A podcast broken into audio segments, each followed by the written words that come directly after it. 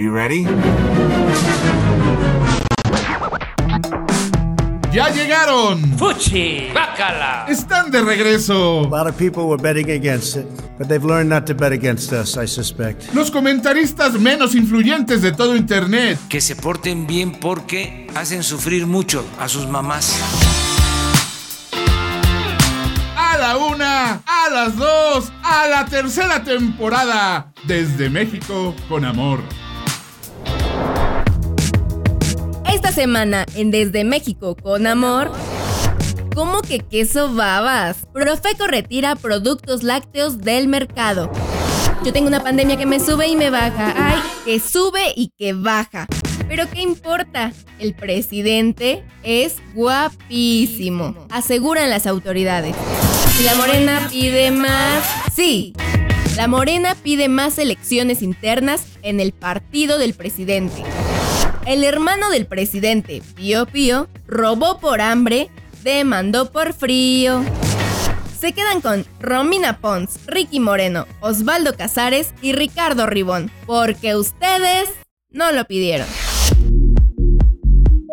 Bienvenidos a una nueva temporada de Desde México con Amor. Estamos aquí gracias a su apoyo ya que Jeff Bezos está demasiado ocupado con sus viajes al espacio como para notar que seguimos en su nómina. En el último episodio de la temporada anterior dejamos abiertas varias preguntas. El viejo truco del cliffhanger para que nos renovaran. Preguntas como ¿cuándo regresan? ¿Cómo es posible que Ricky Moreno tenga un posgrado? ¿Por fin se tomarán en serio el COVID en México? ¿Cómo se transmite el COVID? Así. Achú. Mi nombre es Ricardo Ribón y el día de hoy vengo con respuestas para todos. Regresamos hoy, los posgrados también se dan por educación privada y el manejo del COVID en México es lamentablemente más complejo de responder debido a que lo único que tienen en común los gobiernos de aquí y de allá es a ancianos en el gobierno que creen que la ciencia llegó a su cúspide con la invención de los caramelos suaves. Así que procedamos. Comencemos con cifras. Al momento de grabar esta nota, México sigue ocupando el cuarto lugar internacional en cuanto al número de muertes, lamentablemente con alrededor de 90.000 mexicanos menos que a inicios de año. Lamentablemente también, para cuando usted escuche esto, probablemente estemos más cerca de los 100.000, porque estos números, como entrepierna de Giuliani con la hija de Borat, están creciendo. Y recordemos también otro dato importante. En México no se aplica un número amplio de pruebas de COVID-19. Las cifras oficiales son especulativas. Tenemos una economía de tercer mundo con una crisis de inframundo. Simple y sencillamente no hay dinero para pruebas y se nota. Todos tenemos, o bueno, yo y Osvaldo, porque somos de clase media, probablemente Ricky y Romina no, amigos que se han contagiado pero no lo han podido comprobar porque no quieren gastar en los análisis se la hace uno de toda la familia y dan por sentado que los demás tienen lo mismo, ¿o no? Pero ojo, es importante el tema de que las cifras van en aumento porque es un diagnóstico claro de cómo ha manejado el presidente esta pandemia. Y lo ha hecho igual que cualquier hombre de su edad maneja, lento y olvidando a cada rato hacia dónde iba. Ahora voy a ir a lo del estacionamiento.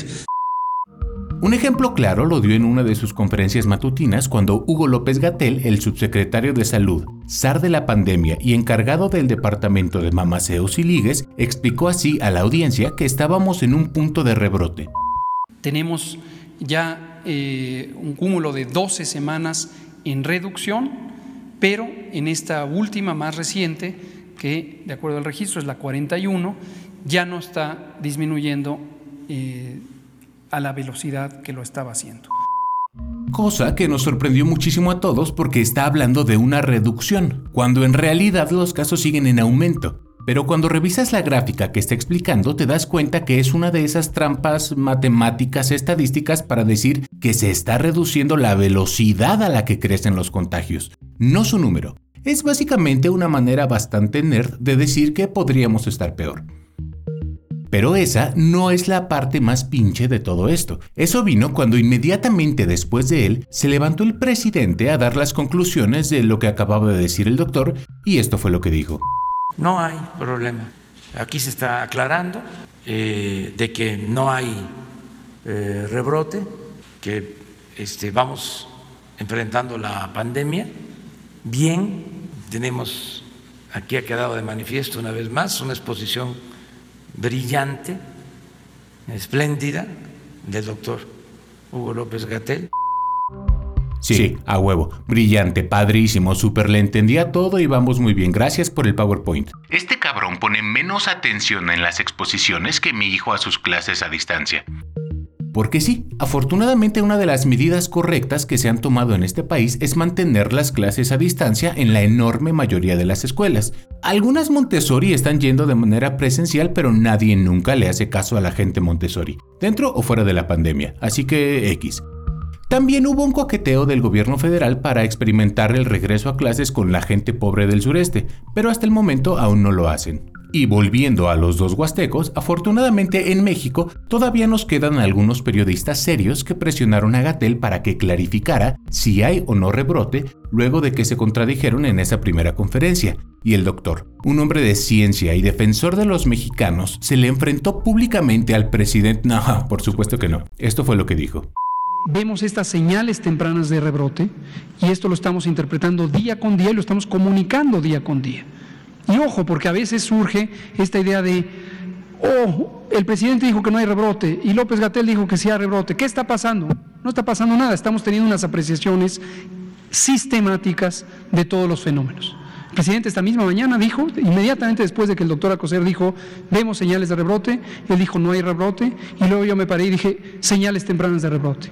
¿Por qué razón? Porque el presidente está viendo integralmente la nación en muchos campos que a nosotros no nos corresponde atender. Eso, querida audiencia, es una bonita tradición mexicana que se llama conservar el empleo besando el empeine que tenga que besar. O sea que con tal de no contradecir a López Obrador, prefirió no decir en voz alta lo que muchos entendimos. Sí, está regresando el número de contagios en números peligrosos. ¿Recuerdan muy a inicios de año, en la temporada pasada, cuando comparamos a Hugo López Gatel con Anthony Fauci? Bueno, esas comparaciones quedaron muy atrás en la historia lamentablemente para todos nosotros. Mientras que los mensajes de Fauci son tan claros y contundentes que ha hecho un enemigo de Trump, el doctor Gatel está poniendo su carrera política antes que la salud de este país. Y eso que ahorita estamos hablando únicamente de COVID y no hemos mencionado el tema del desabasto que se vive a nivel nacional de medicamentos contra el cáncer. Pero si usted lo googlea, va a toparse con la lamentable noticia de que en México los enfermos de cáncer se están muriendo porque no hay medicinas pero esa es otra nota para otro día. Desde México, con amor. Mis queridísimos, ¿qué digo queridísimos? Adorados Audible escuchas. ¿Cómo están? Seguramente están igual de sorprendidos que yo de que este trío de gañanes me hayan traído a la tercera temporada de este, el podcast que más aman. Digo, es más que obvio que solamente estoy aquí por cuota de género, pero pues bueno, de que se armó, se armó y yo por eso lo aprovecho. Sí, evidentemente. Y hablando de género, pues empieza este primer episodio con la primera dama, no primera dama, menos querida de México, Beatriz Gutiérrez Müller. Aquella que dice que no le hace a la política, pero en cuanto algo no le gusta, levanta su dedito y aplica el aquí mis chicharrones truenan. ¡Cállate, Romina! ¿Por? Pues no nos vayan a quitar el programa. ¿Neta? A ver, cuota de género a lo que ibas. Ok, pues bueno. Por lo visto, a Beatriz no le gusta ser la primera dama aquí, pero basta cruzarse al otro lado del charco para ponerse el saco y las botas y todo lo que implica ser la esposa del presidente Andrés Manuel López Obrador. Y es que Betty, en plena pandemia, se lanzó al viejo continente en una misión de vital importancia para la República Mexicana. Conseguir pruebas o vacunas para hacer frente a la pandemia. Mm, no. Ya sé, ya sé. Buscar apoyos económicos para esta crisis. Mm, ¿Tampoco? Yo lo tengo. Darse un rol porque está hasta la madre del marido. Ándale, Ricky. Algo así. Resulta que fue a Francia, Italia y Austria a pedir los tesoros prehispánicos más preciados del país. Porque pues ya saben, ¿no?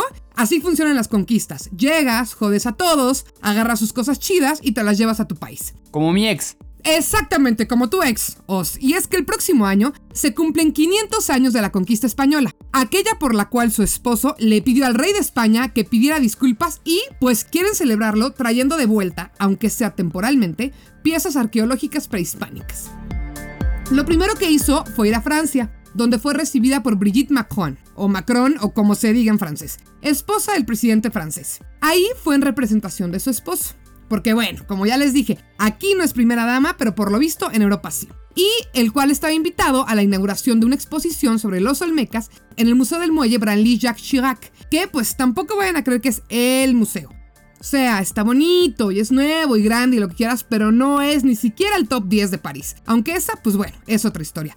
Aquí el punto es que Beatriz pidió prestadas varias piezas y aprovechó para leer un poema de su favorito, Mamado. Amado. Sí, sí, Amado Nervo sobre París.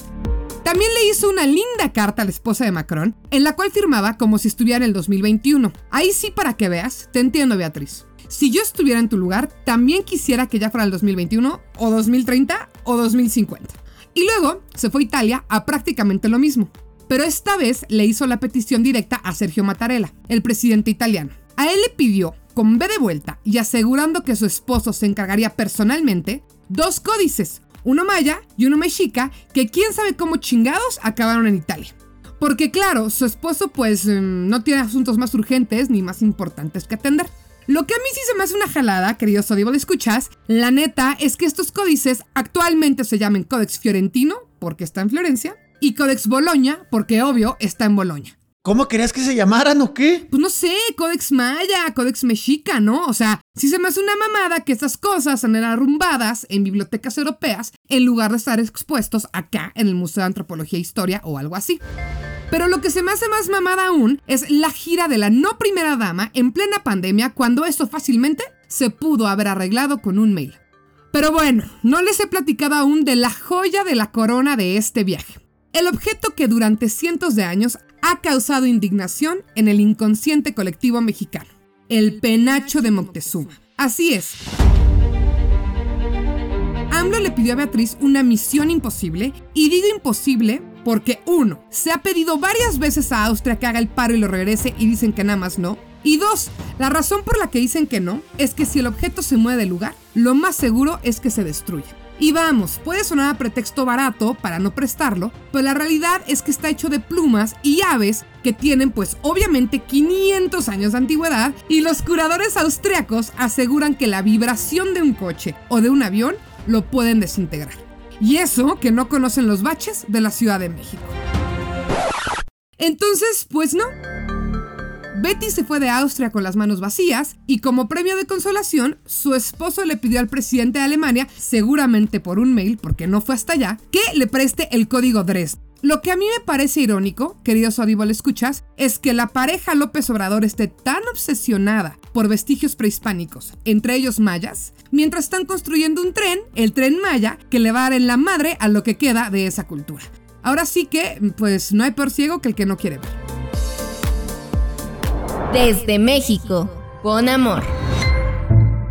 En la familia mexicana nunca debe faltar el tío que tiene un pasado medio oscuro, el pariente que se fue a vivir a Estados Unidos y a los dos años ya se le olvidó el español, la prima que se fue a un retiro y regresó nueve meses después, exactamente cuando su madre de la nada decidió adoptar un hijo, y el abuelo que cuando murió le salieron tres familias. Y algo que nunca, nunca debe faltar es el hermano incómodo. Sí, ese que hace que tus tonterías se vean como pecata minuta en comparación con lo que él hizo. El que siempre tiene un comentario peor que el tuyo y el que te tiene enmarcado directo cuando se mete en problemas. Vamos, si no tienes a nadie así, es que tú eres ese hermano incómodo. Y pasa en todas las clases, incluso en la política, y para ser más específico, pasa cuando eres presidente. Sí, así como lo escuchan, hay más integrantes del clan López Obrador. Siete en total, seis todavía vivos. Espera, espera, espera. ¿Acaso vas a hablar del hermano del presidente que murió en curiosas circunstancias? No, no voy a hablar del hermano del presidente que murió en curiosas circunstancias. ¿Ese que se le disparó una pistola? No, ese no voy a hablar. ¿Y es en el que el único testigo de que él se disparó solo era Andrés Manuel? Exacto, no voy a decir nada acerca de si todo es súper sospechoso o no. Hablemos, por ejemplo, de José Ramiro, que fue alcalde de Macuspana del 2003 al 2006 y el año pasado consiguió un puesto de titular de la Subsecretaría de Asuntos Fronterizos y Derechos Humanos en Tabasco, cosa que mm, dudo que conozcan. Vamos, coincidencias que haya sido al mismo tiempo que su hermano entró a la presidencia. Repito, coincidencia, ustedes que mal piensan. También está Arturo, el cual llegó a un punto donde empezó a dejar de coincidir con los puntos de vista de Andrés Manuel, a lo que el entonces candidato reaccionó de la mejor manera. Lo acusó de traidor y le retiró la palabra. También hay un par que decidieron no acercarse a la política, por lo tanto se convirtieron en mis dos Lópezes Obradores favoritos. Y ahora sí, platiquemos del hermano que nos falta. Pío López Obrador. Pío estuvo muy pegado a la campaña de López Obrador y después de que ganó, no se supo mucho de él, hasta hace poco donde le sacaron un video escándalo. Pero antes de hablar al respecto, viajemos un poco al pasado. A ver, Doc, ¿vamos a avisarle a cierto hermano que no juegue con la pistola de su papá? No, pero no es mala idea. Yo decía el pasado de hace apenas un mes cuando atraparon a Emilio Lozoya, del cual la temporada pasada les platicamos un poco. Sí, ya sé, ya pasó un poco de tiempo, así que vamos a hacer memoria. Emilio Lozoya era el director de Petróleos Mexicanos, el cual fue detenido por los delitos de asociación delictuosa, operaciones con recursos de procedencia ilícita y cohecho al aceptar unos 10 milloncitos de dólares en sobornos en el famoso caso Odebrecht y otras cochinadas. Cuando el gobierno de la 4T lo atrapó, llevaron cámaras y micrófonos para recibir a la estrella del momento. Ya ni cuando atraparon al Chapo, ni cuando atraparon a Bill Cosby. No, señores, Emilio Lozoya había sido detenido y, oh sorpresa, estaba listo para hablar y soltar la sopa de quiénes son los verdaderos corruptos. Incluso dijo que tenía videos, documentos, firmas, calzones usados, todo, todo para demostrar que él simplemente era la cámara de los secretos y estaba listo para derrotar a Voldemort de la corrupción. En tu vida has visto a Harry Potter, ¿verdad? Llegó la primera audiencia, salieron los nombres de Peña Nieto, de Osorio Chong, de quien quieras. Más que una lista, parecía un recordatorio de quienes eran enemigos del presidente. Luego salió el primer video donde un don nadie recibía dinero y la verdad es que en este punto pues nadie se sorprendió, eran priistas recibiendo dinero ilegalmente básicamente cualquier martes en la mañana. Y luego salió el video que realmente sorprendió, el video de Pío López Obrador recibiendo dinero ilegal para la campaña de su hermano. ¡Wow! Eh, ¡Qué bárbaro! ¡Qué gran manera de manejar la trama! Ya sé, Romina, por favor no me interrumpas. No, no lo subió Lozoya, lo subió el periodista Carlos Loret de Mola en el portal Latinus, un lugar que bien podría convertirse en nuestro Breitbart News. Ahí va. Toda la atención se pasó al video donde se podía apreciar al hermano del presidente recibiendo dinero por parte de David León, entonces mano derecha del gobernador de Chiapas, Manuel Velasco, para la campaña de Andrés Manuel. El único problema es que en México no están permitidas las contribuciones y menos si no se pueden comprobar, por lo que eso se considera una especie de fraude electoral. Miraos, yo trabajé muchos años en el Instituto Federal Electoral y puedo decirte que no es exactamente así como... A nadie le importa, Ribón, a nadie le importa, es fraude, trampa, ¡fu! Lo que a nadie le importó fue lo que sucedía mientras a Lozoya, el cual creyó que podía soltar poco a poco sus evidencias para conseguir más tiempo y lujos mientras se le juzgaba de un día a otro, a menos que tenga un video de Peña Nieto, Calderón y Fox dándose un beso de tres creando el coronavirus, a nadie le importa un carajo lo que dijera. Lo más interesante es que con la amenaza latente de más videos de las cochinadas que pasaron en la campaña de AMLO, dejaron de salir declaraciones del juicio de Lozoya. El presidente tuvo que declarar al respecto y dijo que eso no era corrupción, sino aportaciones, y ahí lo dejó.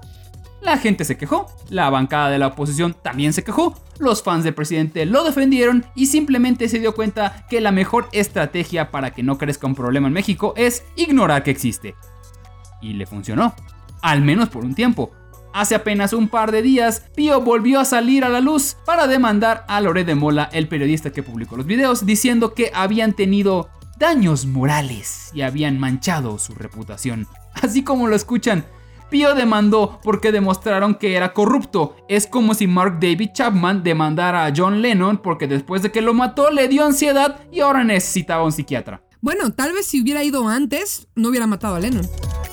Tal vez si Pío nunca hubiera recibido dinero ilegal, esta nota no existiría. Y tal vez esta temporada de Desde México con Amor no existiría. Y tal vez yo no existiría. Esperen, me estoy desintegrando. ¡No, esperen!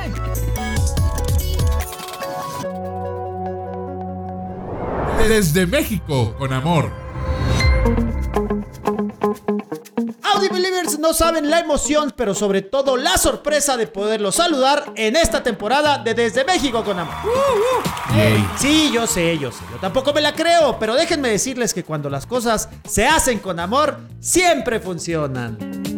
Antes de seguir, déjeme presentarme. Es por puro protocolo, porque estoy seguro que usted ya identificó a la mejor voz de este programa, su amigo arroba Ricky Moreno, y en esta ocasión le hablaré de elecciones. Ya sé, ya sé. Seguramente usted está harto de este tema porque ustedes también tienen sus problemas. Pero mire, relaje la raja que... ¡Ricky! Bueno, bueno. Afloje la tanga que... ¡Ricky! Tuqueos. Pero bueno, póngase terza que... A ver, Ricky. ¡Úquela! Bueno, disfrute usted, ¿ya? Porque le aseguro que si las elecciones son frustrantes en América, acá son mucho, pero mucho peores. O por lo menos, mire, más divertidas, por no decir vergonzosas. En esta ocasión empezaremos con las elecciones para dirigir al partido en el poder, el Movimiento de Regeneración Nacional, o como le decimos de cariño, la Morena. Porque uno diría, Pues es el partido en el poder, hay claridad y visión de gobierno, seguro han sido ejemplo de democracia. Bueno, uno que está bien estúpido tal vez, o alguien que votó por Morena seguramente diría eso. Ricky, si no me equivoco, tú votaste por Morena. Pero la verdad es que lejos de ser democrático, en Morena traen un marranero. Un big mess para que me entiendan. El asunto está así. Desde su fundación hace casi una década, Morena ha tenido cuatro presidentes. El hoy senador Martí Batres fue el primero. Luego dejó su lugar para Andrés Manuel. Sí, el mismísimo presidente lo ocupara. Cuando AMLO se fue de campaña, le cedió la silla temporalmente a Jacob Polemski, que se empezó a sentir pues muy a gusto en el poder. Tan a gusto que no quería soltar el poder y justo ahí hizo su entrada la autoridad electoral para tratar de arreglar las cosas y Polemski pues recibió las gracias. Su lugar lo ocupó Alfonso Ramírez Cuellar, quien también quiso aplicar una Jacob Polemski y quedarse más de lo que le tocaba, hasta que otra vez tuvo que entrar la autoridad. Entonces sí o sí, Morena tiene que escoger al presidente del partido. Como tanto le encantan las encuestas al presidente, el INE, la autoridad electoral que les decía, decidió darle gusto al gusto y hacer una encuesta. Entonces vino la encuesta. Se registró medio mundo y se pulverizó tanto el voto que tuvieron que elegir a seis finalistas. Tres hombres y tres mujeres. Les costó un trabajo enorme. Pero no solo eso, como toda elección que involucra a Morena y a sus antecesores, hubo quien gritó fraude y armó tremendo berrinche porque no quedó. Incluso acusó sobornos de millones de dólares y toda la cosa. Ah, por cierto, tres hombres y tres mujeres porque hubo otro tan no pequeño asunto en medio. A nadie en el partido se le ocurrió que tenía que haber paridad de género en la elección interna. Por enésima vez tuvo que ir la autoridad electoral, esa misma que a cada rato ataca a Morena, pero que le resuelve los problemas sin chistar, para decirle que eso no se podía, porque estamos en pleno siglo XXI y que oso que sigan siendo machos. Se condicionó la elección. Si un hombre quedaba de presidente o de secretario general, el otro cargo correspondía automáticamente a una mujer. Al final, entre las mujeres, como siempre, todo fue mucho más claro y Citlali Hernández fue electa secretaria general del partido, mientras que la pelea por la presidencia se redujo a dos. Mario Delgado, coordinador de Morena en la Cámara de Diputados, y don Porfirio Muñoz Ledo, expresidente de la Cámara de Diputados, expresidente del PRD y obviamente expresidente del mismísimo PRI. Ahí hubo otra encuesta y salió empate. Bueno, no empate, pero como Muñoz Ledo y Delgado aparecieron con traslape de rangos en las preferencias y las encuestadoras, pues como siempre, no se atrevieron a decir que uno de los dos había ganado. Lo que Muñoz Ledo se declaró presidente legítimo. Digo, el ejemplo ya estaba. Hubo quien lo hizo en 2006, pero del país entero. AMLO. Sí, obvio AMLO, déjenme acabar. ¿En qué iba? Ah, sí. Muñoz Ledo procedió a ir a la sede del partido para asumir el cargo, solo que no contaba con que el contingente feminista de Morena, ese que tanto se ha quedado callado ante el machismo del presidente, saliera a clausurar el edificio del partido. Muñoz Ledo intentó entrar a la fuerza, pero las feministas no lo dejaron. Y luego, pues ya, en esas estamos con Morena. Delgado ya le dijo al INE que le eche ganas y se apure con la encuesta. Por su parte, Muñoz Ledo dice que da igual que la hagan porque él ya ganó y háganle como quieran. Mientras tanto, el resto del país se ríe y llora. Se ríe porque es increíble que Morena no pueda ni organizar su propio changarro y lleve tres años enteros peleándose para ver quién quiere administrar el condominio. Pero llora porque pues Morena es el partido en el poder y el próximo año quizá tenga la mitad de las gobernaturas estatales. En esas manos está nuestro amado México. Desde México, con amor.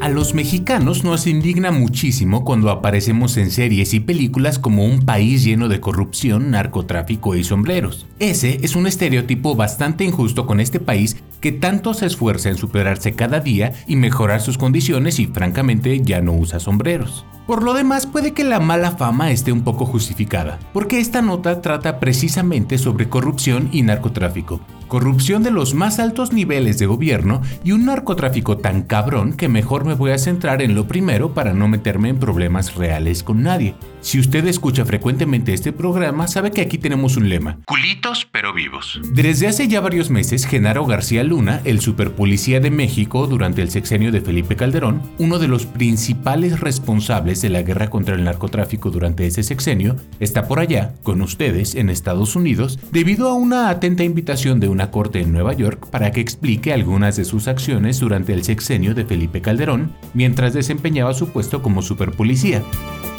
Acciones como fingir que estaba luchando una guerra contra el narcotráfico cuando en realidad formaba parte del crimen organizado y activamente participaba en la importación y exportación de drogas, así como lavado de dinero.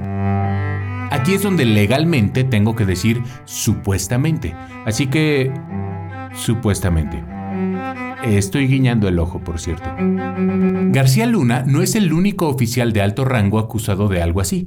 Apenas hace un par de semanas, nuestro secretario de Relaciones Exteriores aquí en México, Marcelo Ebrard, se aventó un tuit de esos que Ricky Moreno se muere por hacer. ¿Chistoso? ¿Popular? Relevante. Arro- arroba Ricky Moreno, la mejor arroba en español. Síganme en todas mis redes. En ese tuit, Chelito nos dejaba saber a todos que el embajador gringo en México le acababa de avisar a él sobre la detención del general Salvador Cienfuegos en el aeropuerto de Los Ángeles, en California. Cienfuegos fue, el sexenio anterior, secretario de la Defensa Nacional, o sea, el mero mero chingón del ejército.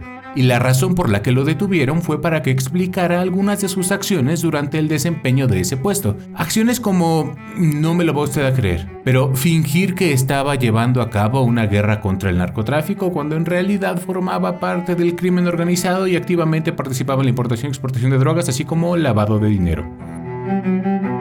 Lo preocupante de todo esto es que de acuerdo a la información disponible, la DEA llevaba investigándolo aproximadamente 10 años.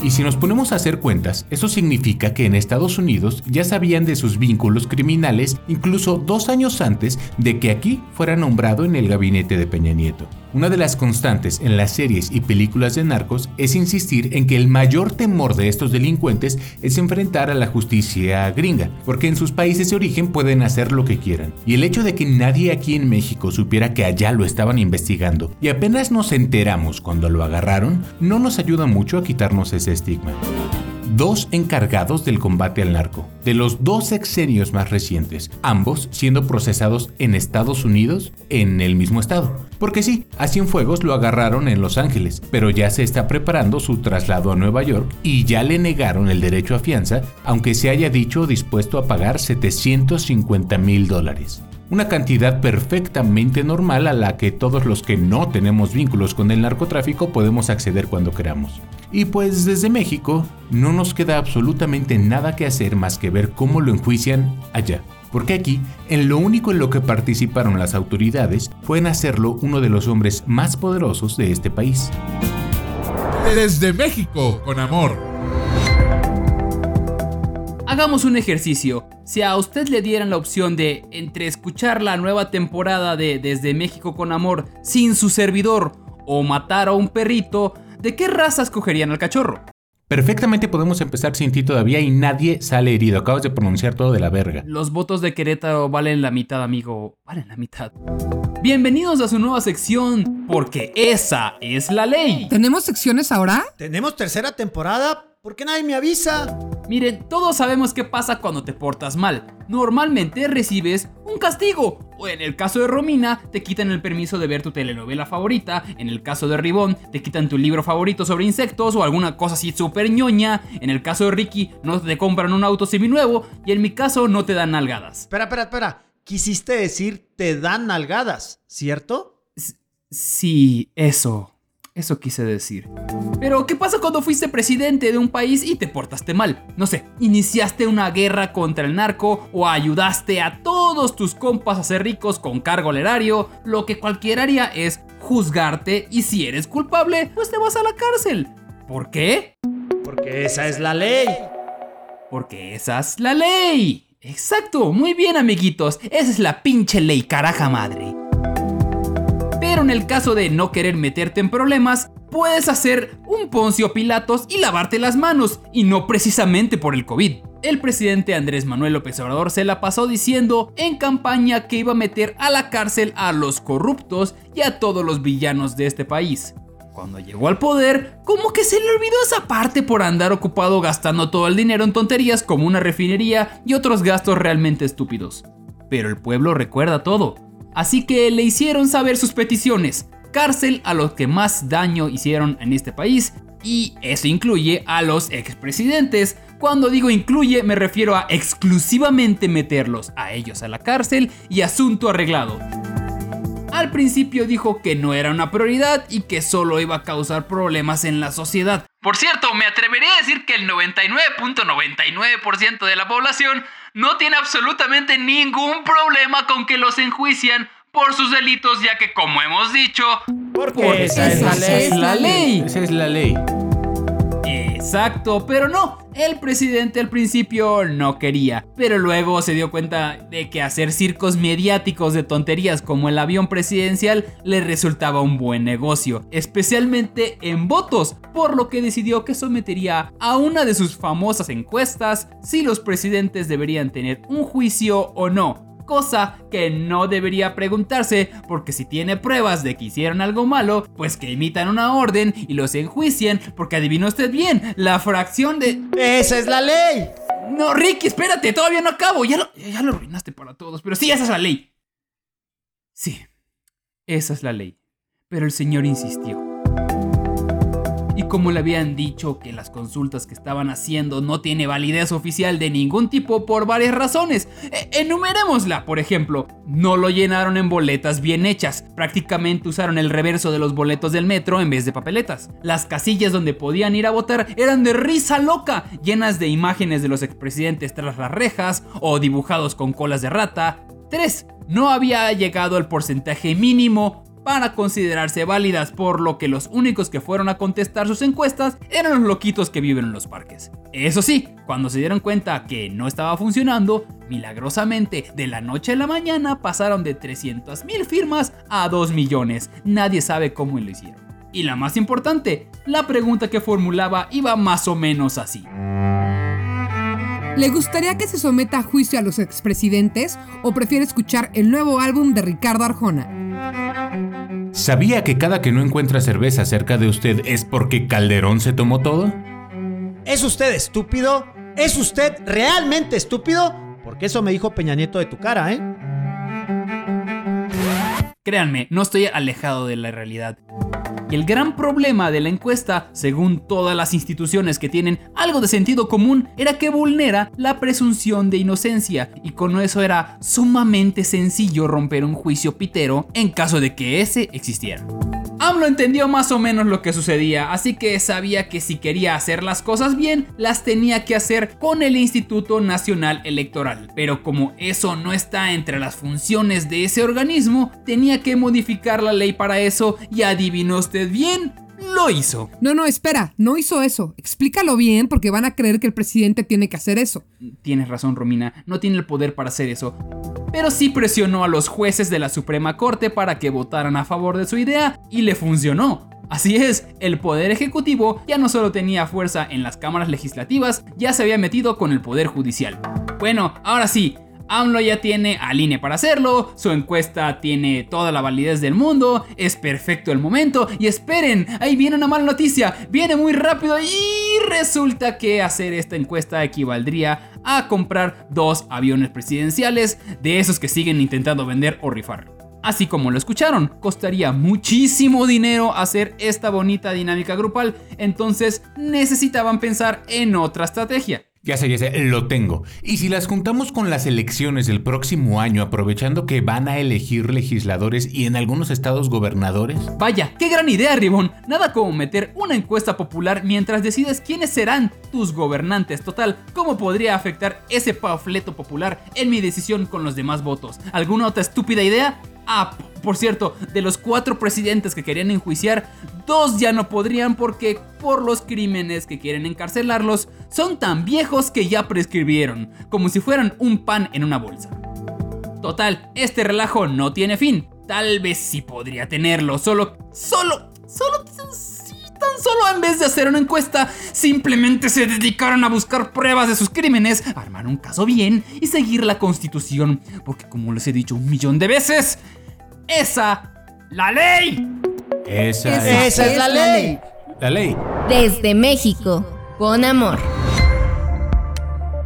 Ahora sí, mis amigos de Audible, ya les contamos sobre cómo están las elecciones dentro de Morena. Ahora sí les podemos contar cómo están las elecciones fuera de Morena. Ya que el domingo 19 de octubre se realizaron elecciones locales en Coahuila y en Hidalgo, mismas que se tuvieron que retrasar de su fecha original, debido a la pandemia que hemos tenido desde febrero de este año. De hecho, estuvieron a punto de ser canceladas, pero el hada de la democracia no lo permitió. Mire, la verdad es que si bien son estados que no le importan a nadie, ¿Cómo? ¿Nadie me va a regañar? No, pues así es. O sea, ni modo. No, no, la neta, ya estoy muy acostumbrado. Has dicho cosas peores. Uy, ya me está gustando esta temporada, ¿eh? Les decía, si bien son estados que representan poco con respecto a la cantidad de elecciones que se llevarán a cabo en el 2021, los resultados dejan lecciones para los actores políticos, particularmente para Morena y el presidente López Obrador por la paliza que recibieron después de los 30 millones de votos allá en el lejano 2018. Y es que en Coahuila Morena no ganó nada. Sí, lo dije bien. El partido del presidente más votado en la historia de México no ganó nada. Nadita, ni una sola diputación, mientras que en Coahuila solo ganó 6 municipios de los 84 disponibles. Madre de Dios. Sin duda, no son los resultados que Morena esperaba, por lo que obviamente y as fast as possible rechazó los resultados, tal y como lo hace cualquiera que no sabe perder. No hay cómo disfrazarlo. Este parece un fracaso para Morena, que enciende luces rojas en todos lados, desde las estructuras del partido hasta la cuarta transformación encabezada por el mismísimo presidente López Obrador. Bueno, bueno, a ver, ya nos quedó claro que Morena perdió, pero entonces, ¿quién ganó? Nadie. ¿Cómo que nadie? Bueno, con nadie me refiero a que nadie gana en México con estos partidos políticos todos mediocres. Pero desafortunadamente sí, sí hubo un triunfador el Partido Revolucionario Institucional. Así es, el Morena viejito, o sea, el PRI, ganó todas, repito, todas las diputaciones de Coahuila y 32 de los 84 municipios de Hidalgo. Lo cual sabemos que también es malo porque esto del carro completo por un partido trae consecuencias muy graves como control en la Cámara de Diputados y Senadores aceptando cualquier, cualquier tontería que digan ya sean los gobernadores o el presidente. Pero lo más triste de todo esto es que ya celebramos cualquier cosa que sea en contra de la cuarta transformación. Estamos hartos, tan hartos en apenas dos años que hasta celebramos un poco que ganen los que nos maltrataron por más de 80 años. Tal vez no estábamos tan mal y seguramente se nos olvidó que siempre, siempre se puede estar peor. Desde México, con amor. Ay, México. Posiblemente el país más bizarro del mundo. ¿Que por qué digo esto? Pues a ver, podemos empezar con el ya famoso dilema de las quesadillas. ¿Por qué para algunos pueden existir quesadillas sin queso? ¿Por qué para otros es una aberración? ¿Por qué nada más no podemos ponernos de acuerdo? Miren, hagamos una breve encuesta para demostrar mi punto. Ribón, ¿las quesadillas a fuerza llevan queso? No nada más llevan queso a fuerza, no llevan guisos. Eh, ¿Ricky? Si no tienen queso de Chihuahua, no son quesadillas. Ok, ¿Osvaldo? Me ofende la pregunta. Solo, es que Romina, por favor, sigue, por favor. Me estás ofendiendo mucho con lo que estás diciendo. ¿Ya ven? Nada más no podemos ponernos de acuerdo. Para la banda de provincia, o sea, estos tres y la banda en general, la quesadilla es aquel platillo que lleva queso adentro de la tortilla, independientemente de que traiga algo más. Para nosotros los chilangos, en cambio, la cosa es más compleja y honestamente menos lógica. Por ejemplo, una quesadilla de champiñones o de flor de calabaza no debe traer queso a fuerza para hacer quesadilla, aunque con queso pues siempre es más rica. Y si a un taco de bistec le pones queso, no es quesadilla de bistec, es literal un taco de bistec con queso. Pero si a un taco al pastor le pones queso, entonces es una gringa. Y eso es solo si tiene tortilla de harina, porque si tiene tortilla de maíz, pues, pues eso no existe. Nadie le pone queso a un taco al pastor con tortilla de maíz, ¿o sí? No, eso sería más bien taco de pastor con queso o quesadilla de pastor, puta madre. Ya, déjalo por la paz. ¿Qué? Sí, sí, sí, la neta sí, mejor. El caso es que el queso fue el protagonista de la agenda pública de la semana pasada en este, su país vecino. La Secretaría de Economía ordenó que sacaran del mercado 19 marcas de queso y 2 de yogurts por no cumplir con las normas oficiales mexicanas. ¿Cómo? Pues es que la Profeco, que es como la FTC pero de acá, hizo un estudio donde comprobó que esos productos no cumplen con los mínimos estándares de lo que se puede denominar queso o yogurt. Unos porque dicen 100% leche cuando en realidad tienen grasa vegetal o porque no tienen el mínimo indicado de leche. ¿Cómo? ¿En serio nunca sospecharon que ese queso que sabe a plástico no es queso? Y lo más inverosímil de la situación fue que varias personas en redes sociales, en lugar de indignarse porque le estaban dando de comer, pues, no sé, chance y petróleo, se indignaron porque quitaron sus quesos favoritos del mercado. Algo así como los ciudadanos que allá en Estados Unidos se enojan porque les quitan su derecho a no usar cubrebocas. Los motivos por los que retiraron estos productos fueron cuatro. Uno, por decir 100% leche sin ser así. Dos, productos que utilizan grasa vegetal sin decirlo en la etiqueta. Tres, por poner un peso menor al real en el empaque. Y cuatro, por no aclarar el uso de caseinatos. La cosa es que, como se metieron con marcas enormes como Danone, Food, Nochebuena, Lala y Filadelfia, pues es... Y el queso babas. También es pinche Ricky. Pues estas brincar. Luego, luego salieron a decir que no, que sus quesos o la gran mayoría de ellos cumplían con la norma, como por ejemplo Filadelfia, que dejó en claro que el queso Filadelfia, ese que se nota a leguas que es pura grasa y que por alguna extraña razón se encuentra en todos los malditos rollos de sushi en México, sí cumple con todas las normalizaciones. El que no cumple de esa empresa es el queso fundido tipo americano. A ver, gente, ¿en serio alguien cree que ese queso amarillo que sale de un bote como si fuera pintura y que ni siquiera refrigeran es queso de verdad? A mí lo que me sorprende es que les sorprenda. Otro de los que quitaron, escuchen nada más, se llama literal ahorrera imitación queso tipo manchego molletero. o sea, a ver, si en su nombre lleva las palabras imitación y queso tipo, pues ya dejó bastante claro que queso, queso, pues no es, ¿no? Bueno, a ver. La cosa es que como siempre pasa con la 4T, bastó la queja en redes y de muchas de las empresas para que se echaran para atrás o pidieran leves modificaciones al etiquetado y con eso volvieron a circular 12 de los productos vetados, es decir, más de la mitad. Mi humilde consejo es, si pueden, compren queso local, de marca chiquita, de la ranchería del compadre o del mercado. No tengo idea qué traiga ese queso, pero seguro es más natural, más barato y definitivamente mucho más rico que el que encuentran en el súper. Desde México, con amor. Es así como llegamos al final del capítulo inicial de la tercera temporada de Desde México con Amor. Muchísimas gracias por habernos acompañado. No nos queda más que despedirnos como siempre. Por favor, Romina, empiezas tú. Ay, sí, nada más por cuota de género. Adiós. Osvaldo Casares. 100% más leche en este programa. Ricardo Ribón. La cuota queretana. La cuota queretana. Y como siempre, yo soy arroba Ricky Moreno. De verdad, muchísimas gracias a todos en Audible. Muchísimas gracias por creer en el proyecto de Desde México con Amor. Y es así como queda oficializada la tercera temporada de Desde México con Amor.